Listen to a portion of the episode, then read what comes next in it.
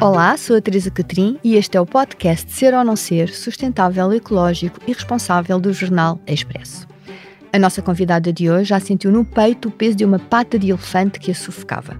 A vontade de chorar surgia derrompante, mas nunca deu tréguas a estes fantasmas. Sempre pediu ajuda. Chama-se Raquel Sampaio e é fundadora e diretora executiva da Direito Mental, uma associação criada por advogados para a comunidade jurídica portuguesa que trabalha essencialmente a quebra do estigma nestas profissões time intensive. Olá Raquel, seja bem-vinda, obrigada por ter aceito o nosso convite. Olá, obrigada Teresa. Comigo tenho também o nosso convidado residente, Frederico Fezas Vital, diretor executivo do Centro de Inovação Social e UNOS da Universidade Católica e que todas as semanas estará aqui para nos ajudar com comentários e sugestões. Olá, Frederico, bem-vindo. Olá, bom dia, Teresa. Sustentabilidade. Tanto numa só palavra. Queremos defender os direitos humanos? Acabar com todas as formas de pobreza? Lutar pela igualdade e pela diversidade? Queremos ter educação de qualidade, saúde e bem-estar? Ajudar a restaurar a natureza? Ter planeta, ter paz, ter prosperidade, ter futuro. Não é o que queremos todos? Junte-se ao Banco Montepio na sustentabilidade. Um caminho que começou muito antes da sustentabilidade ser e que nunca está terminado. Que precisa de si, de nós, de todas as pessoas agora. Vamos? Somos Sustentabilidade. Banco Montepio. Valores que crescem consigo. Caixa Económica Montepio Geral, Caixa Económica Bancária S.A. designada por Banco Montepio, registado junto do Banco de Portugal com o número 36. Raquel Sampaio é natural do Porto e é licenciada em Direito pela Escola do Porto da Faculdade de Direito da Universidade Católica. Sempre foi aluna de 5 e foi uma das melhores do seu curso. Na universidade fez parte da Tuna, gosta muito de ir ao cinema e a concertos. Tem uma cadela e aproveita a sua companhia para usufruir da natureza. Esforça-se por criar intervalos durante o dia e durante a semana, porque considera ser importante para o seu bem-estar. Tem tido uma vida profissional preenchida, passando por várias firmas de advogados. Trabalhou em Timor, Moçambique e nas Nações Unidas, em Nova Iorque. A doença mental também faz parte do seu currículo. Conhece de cor os sintomas da ansiedade e da depressão e por isso resolveu ajudar os outros. Afinal, Portugal está no topo das estatísticas e parece que ninguém fala abertamente sobre o tema criou direito mental por calçar os sapatos de quem sente a necessidade de refriar a mente. A doença mental colou-se à sua pele. Mas a Raquel nunca a deixou ser mais do que uma espécie de fato uh, que se vai mudando conforme o tempo. Um dia chove, outro faz sol, uh, tal como na vida. Um dia chora, outro ri, outro dia está feliz, outro dia está triste. E por viver neste limbo de emoções resolveu ajudar os outros. Foi assim que nasceu a Direito Mental? Foi assim, foi. Foi da vontade dos seus quatro fundadores que todos tinham experiência com doença mental. À nossa maneira, uh, tínhamos todos experiências familiares ou pessoais muito próximas de doença mental. E um, um dos quais uh, o Nuno teve um burnout na altura uh, muito público e e ele, como vinha de uma tradição de sociedades de advogados uh, do Reino Unido, onde já havia uma instituição chamada Lawcare, há 25 anos que essa instituição existe, decidiu contactar o Martim, que contactou a Rita, que me contactou a mim, porque de facto eu já era muito. já dizia as coisas de uma forma um bocadinho crua uh, no LinkedIn. E, e nós que nos conhecíamos mais ou menos todos, aquele conhecer quase da profissão, não é? Juntamos e decidimos fazer uma coisa semelhante cá em Portugal. Uh, nem que fosse para ao menos falar sobre isso. Um, e, e, e, ainda cá estamos, não é? Fazemos mais ou menos quatro ações de sensibilização em média por mês e, e foi daí que surgiu, sim. Há pouco tempo, portanto, fizeram um estudo que teve imenso impacto e saiu nas notícias, em que dizem que cerca de 35% eh, dos advogados em Portugal não voltaria a escolher a profissão e que a maioria admite que esta, a sua atividade interfere na participação em atividades familiares e que e 34% dos inquiridos foi diagnosticado com alguma perturbação de saúde mental no passado. Mas há aqui alguns dados também sobre a ansiedade, que é um número também muito elevado. Um, e portanto, o estado uh, da profissão não está nos seus melhores dias. Não, não está. Uh, nós realmente, para além da sensibilização, o outro pilar que nós tínhamos era sempre o do conhecimento. Somos advogados, não podemos basear-nos em achismos, queríamos um espelho para mostrar à comunidade é isto que se passa, o que é que vamos fazer com isto, não é? E de facto, os números para mim mais impressivos são os de 51% dos inquiridos apresentavam sinais clínicos de ansiedade e os 15% que admitiram que nos 15 dias anteriores tinham tido pensamentos suicidas. Uh, portanto, estamos aqui a falar de dados clínicos já, não estamos a falar de um dia que correu mal, uma semana com ansiedade, não é? Que todos temos, estamos a falar mesmo de, de inquiridos que precisavam de ajuda na altura. Um, Mas esses inquiridos são pessoas com mais de 14 anos de profissão? Ou, ou não, ou engloba? Não, não necessariamente. Uh, são, é, englobava tudo. Advogados, juristas. Para quem não sabe, juristas são uh, advogados de empresa, mais ou menos, que não têm necessariamente de estar inscritos na ordem dos advogados. Um, mas não, englobava qualquer tipo. Também englobava estagiários, por isso era todos os anos de profissão. Curiosamente, os mais novos e as mulheres, mas isso acontece em quase todos os estudos, foram aqueles que apresentaram uh, sinais mais preocupantes. Raquel, uh, ouvi-la falar fez-me lembrar os meus tempos de estudante. Eu acho que o meu stress e ansiedade enquanto estudante de Direito, eu sou licenciado em Direito, começou logo na universidade com as orais obrigatórias. Eu entrava logo num, num, estado de nervos só com as orais obrigatórias. E depois acabei por não entrar sequer na profissão. Mas recordo-me, o pouco tempo que lá passei, que um dos motivos uh, grandes de stress era o número de horas que os advogados trabalhavam, muito também porque é uma área muito competitiva, mas também porque o sistema de faturação é baseado em horas de trabalho. E isto continua assim e continua a ser uma das causas uh, grandes de, de, ansiedade? Continua assim. O modelo de negócio não mudou e não vai mudar tão, tão no futuro, não, não prevejo isso. Uh, de facto, os advogados vendem horas, mas os consultores também vendem horas. É a forma como nós ganhamos dinheiro, é a forma, ainda por cima, aquelas pessoas que trabalham de forma individual tem ainda mais a questão da sobrevivência de vamos chegar uh, ao fim do mês com, com que tipo de dinheiro, tem essa incerteza, que é um bocadinho diferente de quem trabalha nas sociedades de advogados, não é? E mais do que isso é uh, a hora continua a ser a métrica para avaliar o desempenho de alguém dentro destas profissões. Uh, ou pelo menos a métrica, a métrica fundamental, e nesse aspecto, uh, sim, é uma profissão que, consumindo muito tempo e tendo este incentivo, digamos, uh, esta motivação para trabalhar mais, para ganhar mais, esse é claramente um dos fatores que está aqui em causa. Eu diria que também há mais. E tu... A pressão dos prazos. É. Sim, judiciais, às vezes temos literalmente vidas de pessoas na, na mão, não é? É uma profissão de pessoas para pessoas, mas também há aqui um, um fator que certamente vocês se conhecem advogados sabem, há aqui quase uma identidade quase completa entre o advogado, a profissão e a pessoa. Uh, e o facto de, não, de o advogado ou desse, desse, tipo de pessoa não ter estas outras dimensões também é um fator uh, que pesa muito nestas questões, para além da competitividade, não só entre pares, mas connosco, não é? Connosco próprios, da exigência, de um trabalho intelectual pesado. Portanto, há aqui muitas coisas que contribuem para estes números, de certeza. Mas este não é um problema transversal só aos advogados, não é? Há outras profissões, há mais profissões com este problema.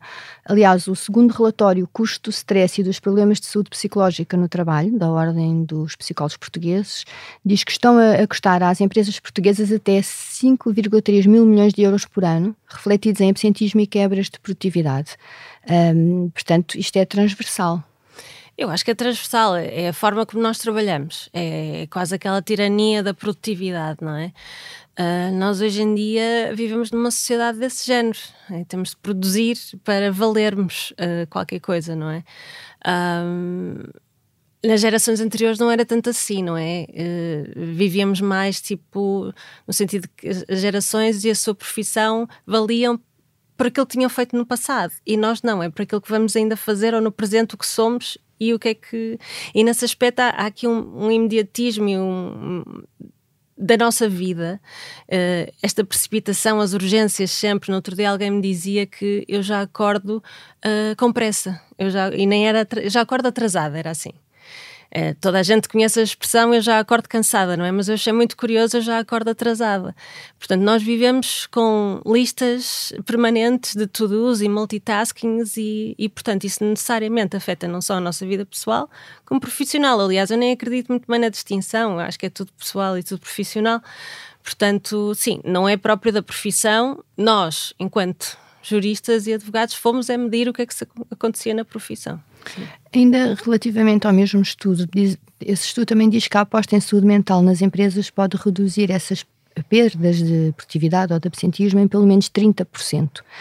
Da sua experiência na direito mental, o que é que poderia ser feito para dar a volta a estas estatísticas? A primeira coisa é falar, não é? Um, às vezes há ações de sensibilização ou consciencialização que são meramente bandeiras de marketing, ou seja o que for, mas é importante falar. Uh, ainda assim, porque as pessoas revêem-se em pessoas, não é? Eu, aliás, eu posso dizer que eu tenho tanto mais sucesso neste tipo de ações quanto mais falo de mim. Uh, porque as pessoas uh, pensam, quando eu partilho alguma coisa, ah, ok, eu também já passei por isto, ou eu já tive dias assim, mas para além de falar e deste papel quase educacional que as organizações podem ter, eu acho muito importante uh, também terem conhecimento sobre si próprias, não é? Portanto, têm de medir e monitorizar de alguma forma o bem-estar das suas pessoas dentro da organização. Têm de conhecer o que é o bicho, não é? Têm de ter esse conhecimento próprio de cada organização. Até porque o bem-estar é diferente para qualquer pessoa, não é? Não é uma aula de yoga para todos nunca vai ser.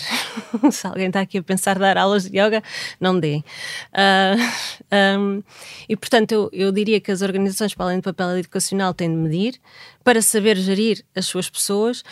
Um, e para, no fim do dia, criar ambientes uh, saudáveis de trabalho, psicologicamente seguros, em que as pessoas, antes de sequer chegarem a uma situação clínica, conseguirem pedir ajuda, conseguirem trabalhar no seu bem-estar e na sua saúde antes de chegar a uma doença. Mas as pessoas não têm medo de falar sobre isso. E, para além do medo, as pessoas nem sequer têm autoconhecimento, não é? Portanto, é uma dimensão. Uh, eu acho que aqui há duas dimensões, a de individual e organizacional, sempre. Uh, mas uh, a nossa começa pelo conhecimento, lá está, tal como as organizações começa, a nossa também. Eu, eu não sou adepta de. Lá está, o que eu estava a dizer, bem-estar é uma coisa diferente para qualquer um, portanto, não, não, não digo que vá para toda a gente resultar terapia ou, ou mindfulness mas as pessoas têm de ter esse primeiro instinto de saberem, uh, e não é necessariamente quando estão mal, é ok, uh, já não consigo dormir há três semanas, porque é que será? Uh, e às vezes nem é preciso saber o porquê, mas é preciso só cair a ficha de ok, já não estou a dormir há três semanas. Se calhar tenho de fazer alguma coisa em relação a isso o conhecimento é fundamental, mas, é, mas ligado à questão da competitividade que, que falou há pouco, não só com os pares, como consigo próprio, uh, não existe também aqui um grande estigma e aquela ideia de que eu não posso estar parte fraca? Começa por aí, não é? O que é que é a parte fraca, não é? Porque é que vulnerabilidade é uma parte fraca, não é? Uh, isso, eu neste eu tenho este lado institucional, mas também tenho um lado muito ativista. E, e, e, quando eu ouço certas coisas como essa, porque é que a vulnerabilidade é uma parte fraca, sai de mim um bocadinho esse lado ativista. Uh, porque. Um, de facto, ainda na minha profissão e noutras quaisquer, não é? Também uh, ainda se encara as coisas assim, não é? 41%, antes do nosso estudo, houve outro estudo da International Bar Association que também avaliou em várias jurisdições vários advogados e 41% diziam que por causa do estigma nunca falariam ao chefe destes assuntos, não é? Uh, e se nunca falaria ao chefe destes assuntos, então a organização não conhece, não pode, não pode fazer nada e aquilo é tipo bola de neve, não é? O estigma é a principal uh, e o estigma relativamente a tudo, não é? Nós estamos só a falar em relação à doença, estamos a falar, como estava, como estava a dizer e bem, à vulnerabilidade. Uh, porque é que eu ter à vontade para falar de mim uh, é uma fraqueza? Porque é que eu mostrar-me aos outros é uma fraqueza? Temos de ser todos iguais, uh, assim, todos formiguinhas de, de trabalho? Oh, Raquel, aí uh, a questão da liderança é fundamental, não é? Pessoas como João Vieira de Almeida, António Ortosório, noutra indústria, uh, têm falado abertamente das suas situações.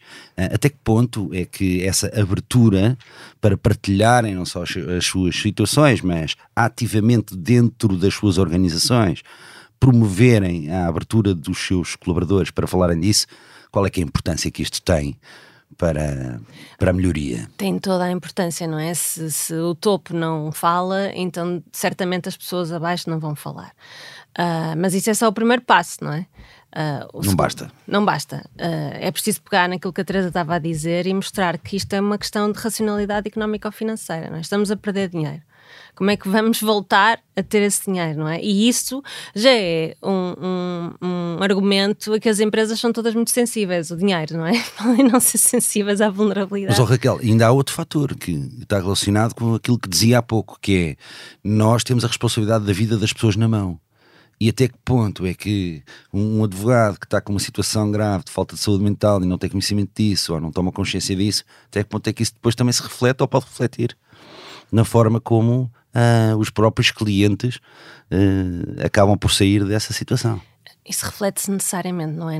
Como eu estava a dizer, nós somos uma, uma, um, um uma provisão de pessoas, não é? E portanto nós estamos sempre em dialética com pessoas. Uh, e se nós estamos mal ou se fazemos um trabalho pior porque estamos cansados e fazemos passar isso para o cliente e vice-versa, o cliente também faz passar isso para nós.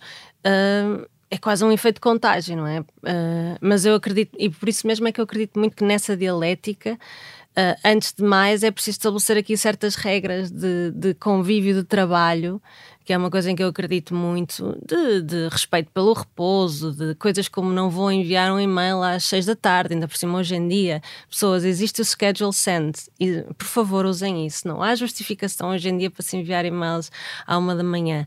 Um, ou eu acho que nós ainda não sabemos fazer isso, os advogados, porque sempre, temos sempre medo de perder o cliente para outros, não é? Mesmo em grandes sociedades, estamos sempre com esse peso em cima. Uh, mas eu acho que mostrar-nos antes e dizer: olhem, é este o modo como nós trabalhamos, é assim que as minhas pessoas trabalham, porque é assim que elas trabalham bem. Uh, e vice-versa, uh, estabelecer no fundo umas regras de jogo cliente-advogado seria muito vantajoso aqui uh, para o bem-estar de toda a gente envolvida. Teve a coragem de admitir publicamente por, por tudo aquilo que passou. Que conselhos é que daria a alguém para conseguir uh, fazer o mesmo para se libertar, para não ficar em sofrimento e conseguir ter o grito de ajuda.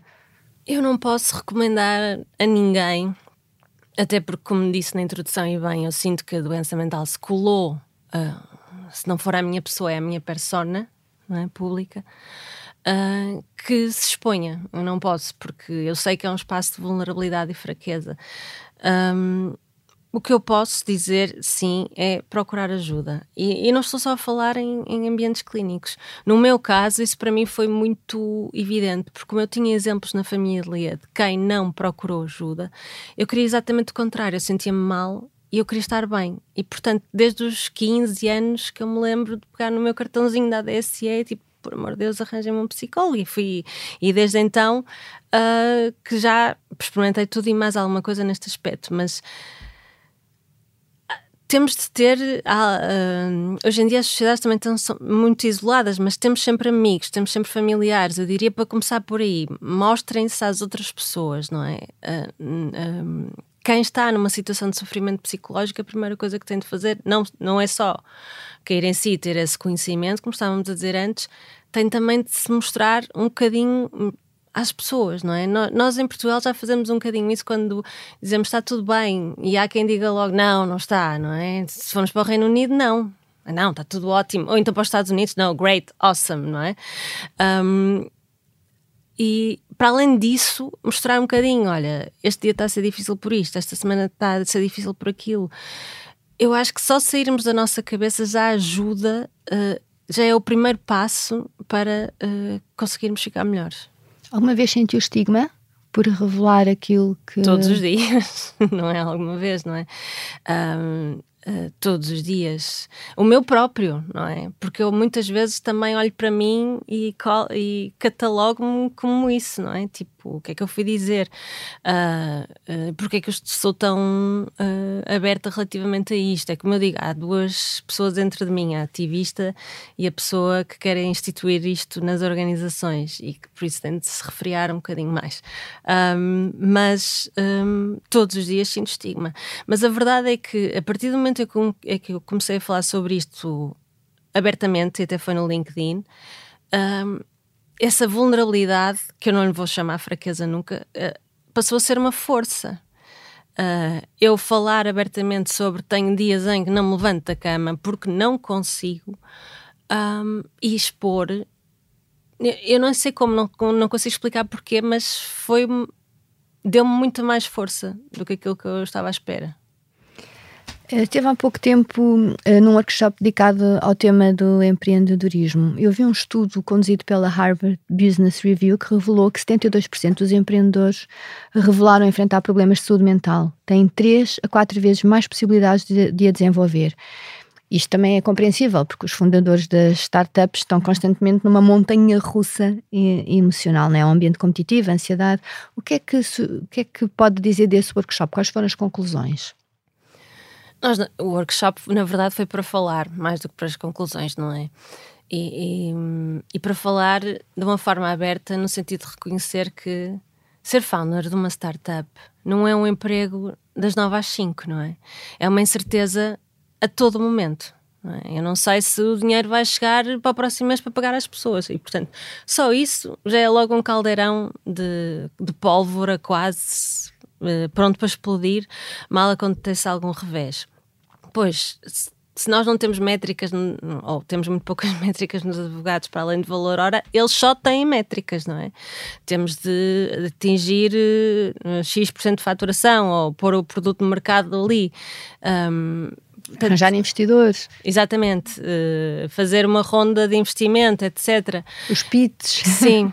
o que nós chegamos à conclusão, na altura, para além de falarmos muito abertamente sobre isso, foi a necessidade primeira disto, de pessoas partilharem as suas experiências, porque foi, o que foi mais interessante até foi depois as questões do próprio público, é? E, e eu acho que isso é, é, é, para, depois do autoconhecimento e depois de saber que se precisa de falar com alguém, a segunda parte, esta parte da partilha, é a coisa mais importante também.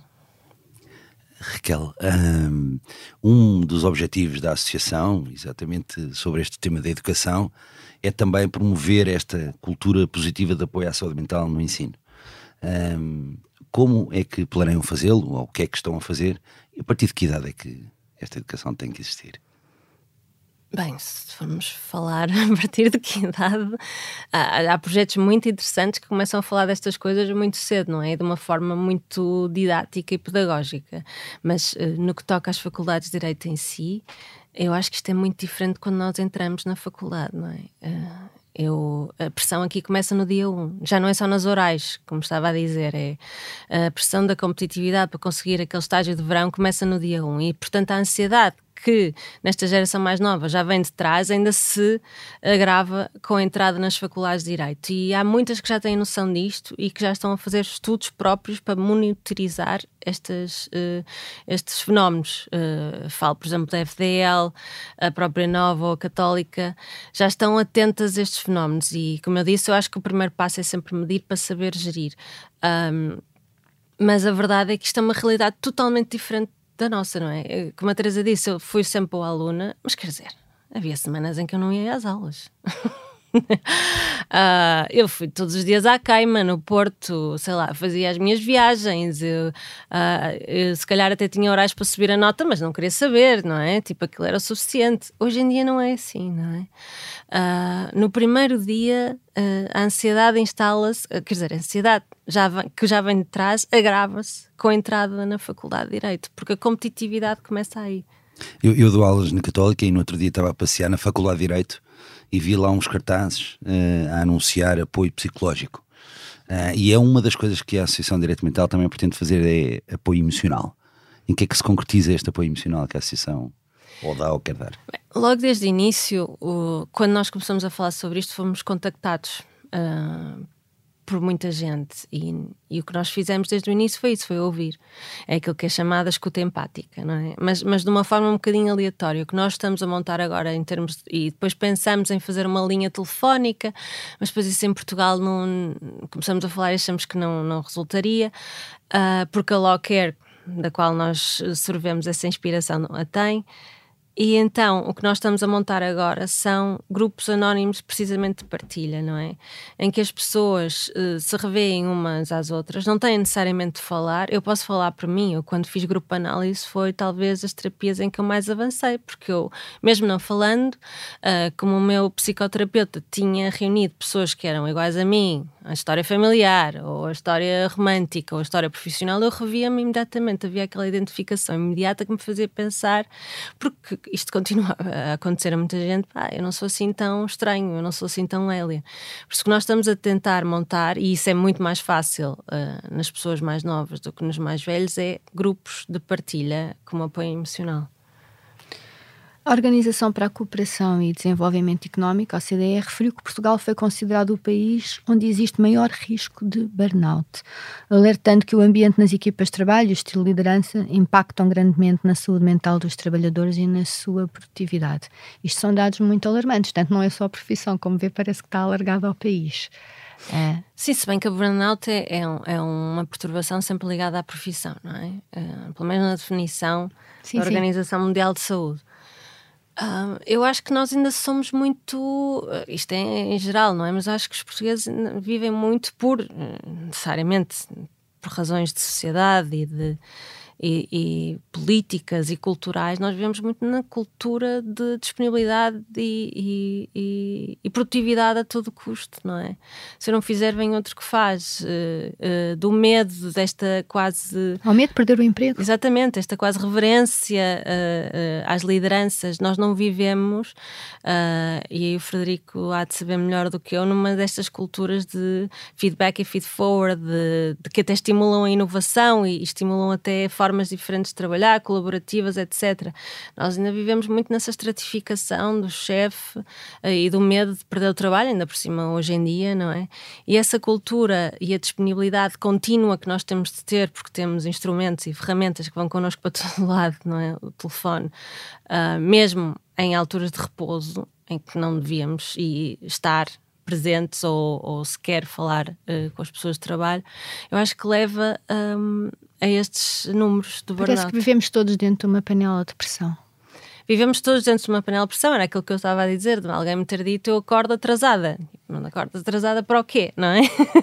Mas é verdade, porque já acordamos com as listas, com o multitasking, então quem tem crianças, não é? Uh, nós temos todos nos dividir, e as mulheres ainda mais, não é? Em várias pessoas ao longo do tempo, e por isso é que um, eu também não consigo recomendar, uh, uh, não vou ser daquelas pessoas que fala do wellness ou do, well, do, que for, uh, recomendar uma coisa de ah, não, tira 5 minutos para ti todos os dias, porque não é possível. Às vezes não é possível, não é?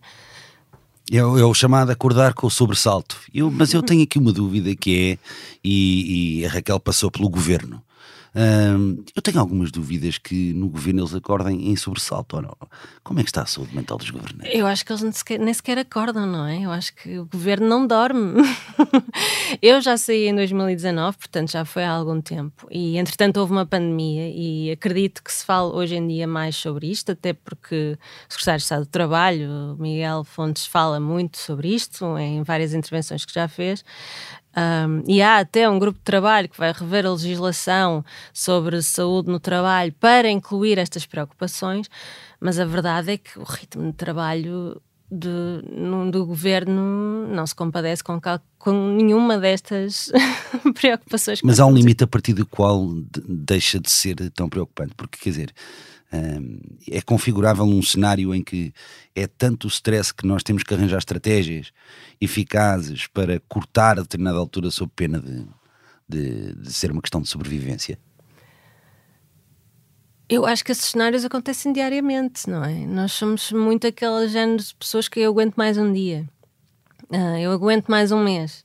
Eu aguento até ao verão e depois tenho férias. Uh, e depois, se calhar, vou dormir um fim de semana e acho que está tudo bem. E, e é isso essencialmente que leva ao burnout, não é? O empurrar com a barriga destes sinais que o nosso corpo nos diz, não é? Aqui já não é só coisa mental. A saúde física e mental estão intrinsecamente ligadas, não é? Mas é isso mesmo, é. Uh, Começa-me a doer as costas, estou com dores de costas há 15 anos, vou fazer taques, etc., coisas do género, mas é essencialmente tem tudo a ver com, com estes temas que nós estávamos a dizer. E, e no governo, qualquer governo, não se compadece com, com um ritmo menos acelerado, estão sempre a acontecer coisas na sociedade hoje em dia, não é? Não se compadecem com outros ritmos que não sejam estes muito elevados e de disponibilidade. Eu nem consigo imaginar, por exemplo, a Marta Temido na pandemia, não é? Não consigo, não é? Uma coisa que para mim eu ficava aflita, quer dizer, esta pessoa não dorme, não come, como é que há tempo ali, não é? Um, mas sim, acho que hoje em dia já se deve pelo menos falar no governo sobre estes temas sim. Uma mensagem final, Raquel. Uma mensagem final. Hum, eu acho que seria aquela pela qual comecei também, não é? De, uh, de, para o indivíduo, para falar e para as organizações também para falarem sobre isto, porque é o primeiro passo. Falar, é, como o Frederico estava a dizer, João Vieira de Almeida, o Horta Osório, essas figuras muito importantes que vieram falar, são os primeiros passos.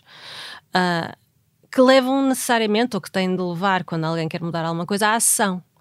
Portanto, quer para nós individualmente, quer para as organizações, eh, eu diria que é falar, falar, falar, falar, continuar a falar sobre isto, não deixar perder este comboio, porque é um tema da moda. Não é um tema da moda, é um tema que vai estar aqui sempre, mesmo quando perder uh, fulgor para outros temas da moda. Portanto, temos de continuar a falar sobre isto. Raquel, muito obrigada por ter estado connosco. Obrigado. Frederico, qual é o tema quente desta semana? Bom, o tema quente é um regresso ao passado, se me for permitido, porque esta conversa com a Raquel levou-me, transportou-me de volta para o meu tempo de, de, estudante de Direito, do qual eu me lembro com alguma ternura e alguma frustração. Um, sobretudo porque antes de começar o curso de Direito eu queria trazer mais justiça ao mundo e combater grandes causas e era um mundo fascinante em que tudo era possível. Uh, mas depois de acabar o curso e ser confrontado com a profissão do exercício da advocacia e um das empresas, que era a área em que eu trabalhava aí percebi que ia ter sempre um grande dilema. Um dilema entre os interesses de quem representava e teria de defender, de um lado e estas ambições de imparcialidade, isenção, distanciamento uh, para mudar o mundo. E começou aí uma desilusão. Uh, eu percebi que não era por aqui que iria mudar o mundo, uh, fui por outros caminhos, mergulhei no mundo das empresas, tornei-me empreendedor e por aí fora. Hoje sou professor e acho que estou finalmente na minha praia a trabalhar na área da inovação social mas com o tempo e com a idade, uh, este olhar de volta, e esta conversa leva-me também a olhar de volta para trás e ao sonho de ser jurista. E com este olhar mais sereno, uh, hoje em dia, de quem olha para a sua própria história, uh, na posição de narrador, eu percebi hoje finalmente que o jurista, o advogado, e a responsabilidade e a capacidade de influência que tem são fundamentais para a construção do novo paradigma de sociedade. E é aqui que entramos no tema da construção, digamos, de um mundo mais sustentável. E como é que esta profissão de ser jurista, ser advogado, é fundamental para a sustentabilidade? Bom, para logo, desde logo na regulamentação, nomeadamente na standardização das normas de sustentabilidade. Normativos como os estándares europeus de reporte sustentável, que vão entrar em vigor em janeiro de 2024, demonstram bem o papel fulcral que esta profissão tem no desenho do futuro da sociedade e do planeta. Depois também através da influência decisiva no desenho de políticas públicas e os juristas são uma parte fundamental nesse desenho. Também com o potencial que têm de influenciar positivamente o dia a dia das pessoas que se apresentam diante deles com situações urgentes, delicadas muitas vezes, mas as mais importantes da sua vida, e portanto há aqui um papel de orientação e de, de defender as causas mais importantes na vida de cada indivíduo. E finalmente, como suporte fundamental que podem ser uh, no aconselhamento quase terapêutico e pedagógico desses mesmos clientes. Por tudo isto e por ser necessário, penso eu, entender como é que cada pessoa, cada profissão e cada papel na sociedade pode contribuir para de mudanças fundamentais, eu diria que os juristas têm de facto superpoderes únicos e um papel bastante relevante. Mas para isso não se podem esquecer do que é fundamental. E o fundamental é nunca deixarem de perceber que estão ao serviço. Não de si próprios, mas de uma sociedade que deposita nas suas mãos os seus receios mais profundos e as suas conquistas mais ousadas. Se calhar, se eu agora voltasse atrás, podia ter sido um jurista diferente. Uh, mas agora posso ser um bocadinho mais que isso. Posso trabalhar com eles, estar ao lado de tantos que já estão a fazer tanto. Está tudo direito, está tudo certo, ainda que por linhas tortas. Eventos. Tenho um, Teresa, tenho um evento Uh, queria deixar uma sugestão aos nossos ouvintes de participarem no Portugal Renewable Energy Summit 2023, organizado pela Associação Portuguesa de Energias Renováveis, a APREN, e que vai acontecer nos dias 29 e 30 de novembro próximos e tem a vantagem de poder contar com uma participação totalmente online para os que não estão em Lisboa, que é onde vai acontecer este evento, na Cultura Geste. São dois dias que prometem num tema em que Portugal tem sido referência mundial e nos quais se vão discutir assuntos tão relevantes como o hidrogênio verde ou o Plano Nacional de Energia e Clima. Tem toda a informação na página da APREN. Muito obrigada, Federico. Na próxima semana voltamos com um novo convidado, com mais histórias inspiradoras e a análise do Frederico Fezas Vital. Eu sou a Teresa Cotrim, a sonoplastia esteve a cargo de João Luís Amorim e a coordenação é de Pedro Sousa Carvalho e Joana Beleza. Pode ouvir-nos em qualquer plataforma de podcasts e também no site do Expresso. Até lá já sabe, ser ou não ser sustentável é uma decisão sua, porque não basta parecer, é preciso ser.